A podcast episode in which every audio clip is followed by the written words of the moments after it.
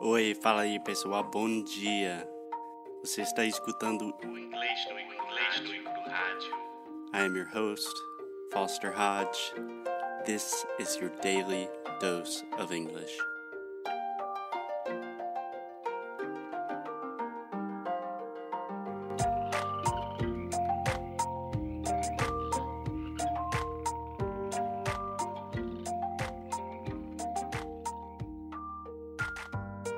Hello, hello, Alexia. How are you doing?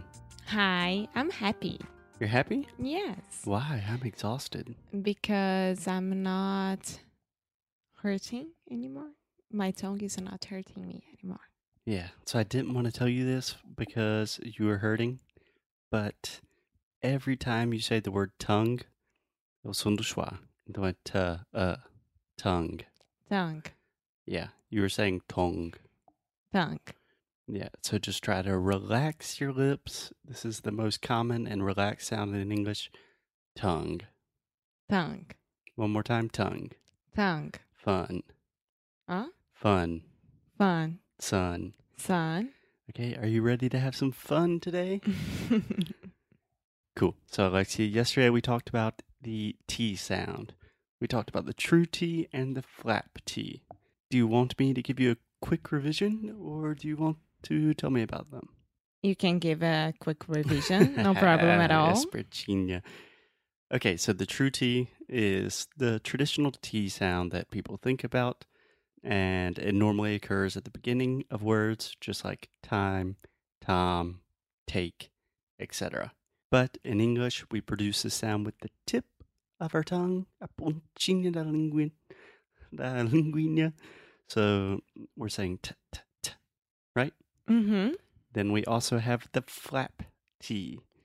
So that is the sound that sounds more like a D, honestly. But for Portuguese speakers, for Brazilians, you can think of this sound like a Brazilian R, like para, puro, right? Yeah. Do you remember the phrase I taught you yesterday? Political party. Ooh, nice. I wasn't thinking about that. That is a good one. Um, I was thinking about got a lot of butter. yeah, got a lot of butter. Perfect. Perfect.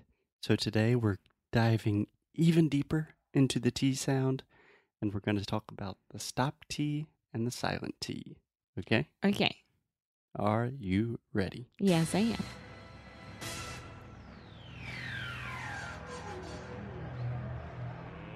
Let's get ready to rumble!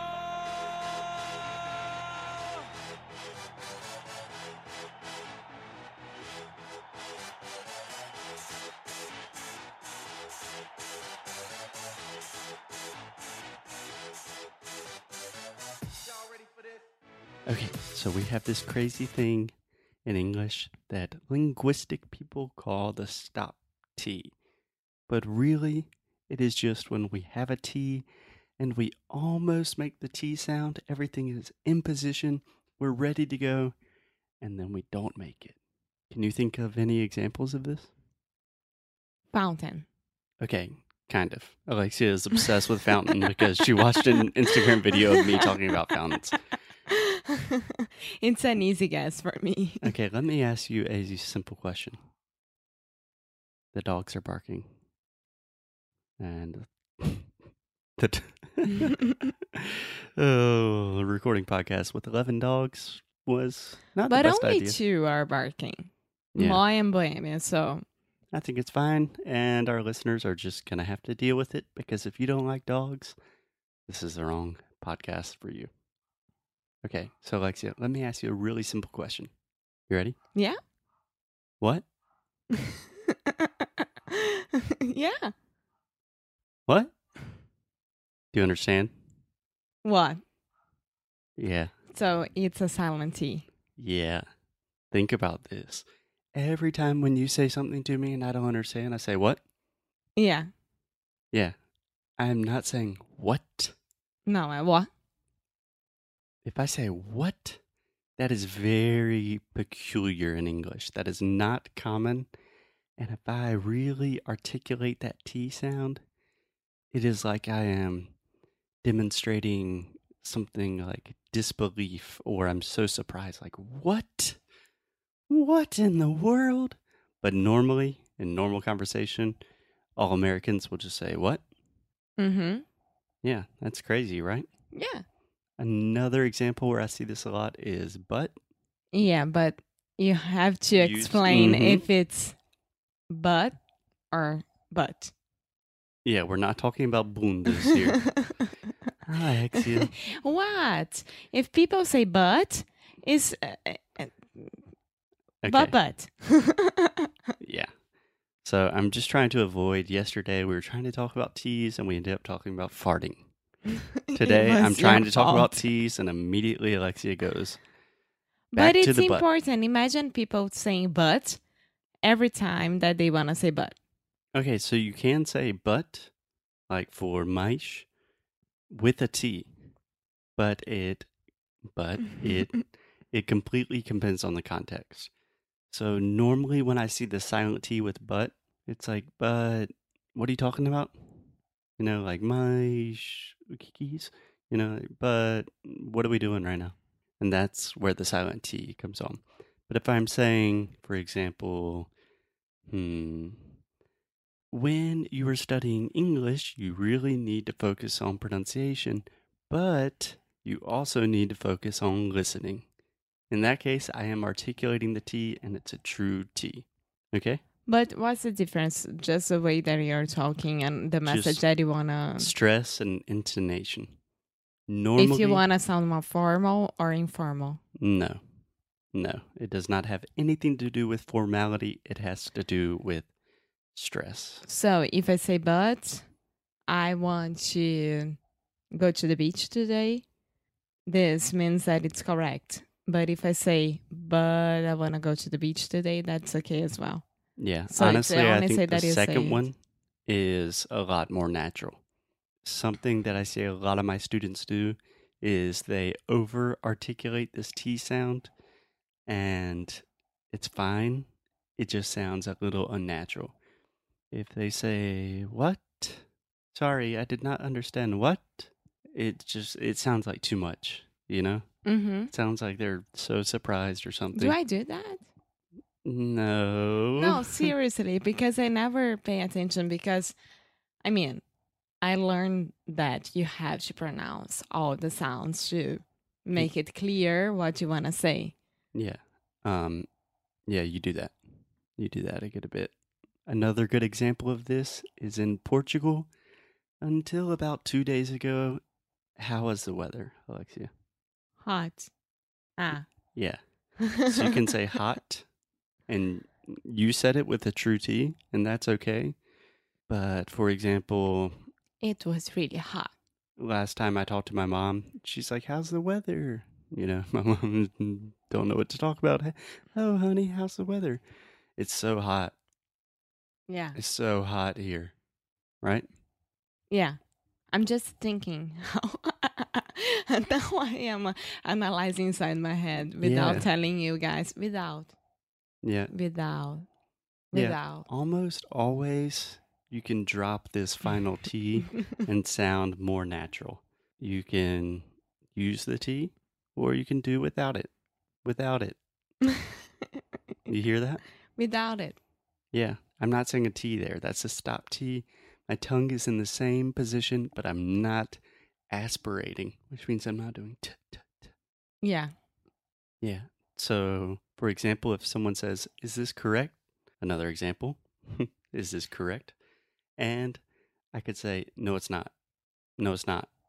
Or No, I it's could not. say, No, it's not. Do you hear the difference between those two? Yeah. Like, no, it's not like that.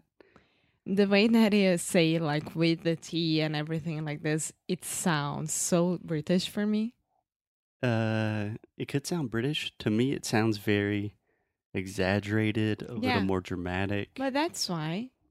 So just something to think about that we drop that final T sound a lot of the times in English. Okay? Okay. Okay, step number two with the stop T is we see this sound a lot when you have a T sound after an R or an L or an N. Okay? Mm-hmm. So, for example, Alexia, could you tell me What is the word for parceiro in English? Partner. One more time. Partner. Yeah. Did you say partner? No, partner. Partner. Yeah. No T. What about partly? Partly. Mm, Partly. What's that? Sorry. Uh, a part of something like, oh, it's partly cloudy today. Ah, oh, wow. This is a super formal word. What? Partly cloudy? No. We hear that on the Weather Channel all the time. it's not that formal. How about the word for apartamento? Apartment. One more time. Apartment. Ah. What about departamento? Department. Mm, one more time. Department. Yeah. So I say apartment. Oh, Bruna's got a nice new apartment. Right? I'm saying apartment. Department. I'm not saying department. Department. Yeah. I need to go to the I don't know. Uh interior design department. That sounds so strange. Yeah. Depart. No. Department. Yeah, this is a really difficult sound for people because they're just so used to producing that T sound and it sounds like you're stopping something. But for native English speakers, it comes so naturally. So if you just start with easy words like, okay, first I can say hot and then I can say hot. So say that with me. Hot. Say hot, Hot. hot. Hot. What were you eating when you bit your tongue? Hot dog. Nice. So we also see this in some words with sports, like basketball. Basketball. Yeah. I want to ask João Marcos, our- our friend who loves basketball, who has been on the podcast. Most Brazilians will say, I love basketball. Yeah. That sounds ridiculous. A- a- Basketball. Até porque a gente fala basquete. We have this. So, basketball. Yeah. So when I was in university, I played a lot of racquetball. Did you? hmm Racquetball is what again? Uh, I don't know if you have it in Brazil. You probably do. Um, you're like in an indoor court, and it's kind of like tennis, and you just smack a ball against a wall. Yeah, with another person next to you. And i- I'm so afraid of that. Oh, it's really fun. Uh, so fun that the ball comes directly to your eye. And It's, it's one of the weird, just a quick tangent for our listeners. When I was a young child, I was very good at sports. I was very athletic. And then for some reason, when I started growing up, I lost all of my athletic capacity and talent. But for some reason, racquetball, I'm still a damn good racquetball player. and golf. No, I was very good at golf when I'm young. You don't need to tell the story about golf. That is for another time, another place. Okay, Alexia, let's think of other words after an R. For example, certain. Sir, sir what? Certain. Certain. Mm, no. What's that? So, are you sure? Are you totally sure? Are you 100% Uh, certain? are you certain? certain. Certain. Almost. So you're saying, sir, everything in your mouth is in place to make the tea, and you don't, and you just say in. Certain. Certain. Certain. Pretty good. Pretty good. What about the word fitness? Fitness. Yeah, I'm not saying fitness. Eu sou muito fit. Yeah, I'm not saying, um, oh, and um, fitness. It, eh, you would say, oh, look at that guy. He's really fit. Fit. Yeah, I'm not saying he's really fit. Or you can always say um for clo- clothes. It fits. Yeah. But when you say it fits, you are actually making more of a T sound. I Fits. know. Yeah. And a quick tip something that I have told Alexia many times and she is still not learning is with the word clothes when you're talking about hopa, It's hard to remember this. Clothes. you Clothes. don't have to say the TH. yeah. right. Clothes. So clothes like hopa and clothes like fechar porta, same thing. Yeah. Clothes. We write it differently, but here at English No Crew, we don't worry about writing because English writing doesn't make sense. Okay. okay. Another really common example of the stop T outside. Ah, outside. Sorry. Okay. so any word with out and then something else, um, like outdoors. Outdoors. Yeah. Just another thing. Okay. So a small rant. Brazilians use a lot of English words in Portuguese, and that's totally fine. You know, a lot of times it makes sense when you say Facebook, when you say, ah, eu tenho um call, alguma coisa assim. Isso faz sentido para mim. Mas outdoor, Eh, Vocês falam billboard, right? billboard. Yeah, billboard. Out outdoor, but eh, mm, I don't know how to explain this. I won't even Outdoors. try. outdoors for me is outside of the house in ah, no ar livre. You are free. You are outdoors. Has nothing to do with marketing or a big sign or anything like that. okay. Okay, so before I get too angry, let's finish with at last. At last. Yeah. At last. So we were saying at last. Pelo menos. That would be at least. I am. Another good example. At least. At least. Yeah, if I'm really articulating, I say at least we don't have to go to the mall today. But normally, I say, eh, at least we don't have to go to the mall today. At least. Yeah, so we just eat that sound. Right. Okay. Right. Does that make sense to you? Yes. it- Do, you- do you feel more comfortable with the stop T? I have to practice a lot. Now everything that I'm thinking, I'm thinking if I had to pronounce the T or not. Yeah, Yeah. Right now, I just said not. right. So a lot of these new sounds, or these are things that most people, most people don't teach phonetics.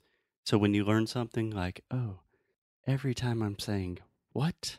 And that sounds really weird for Americans.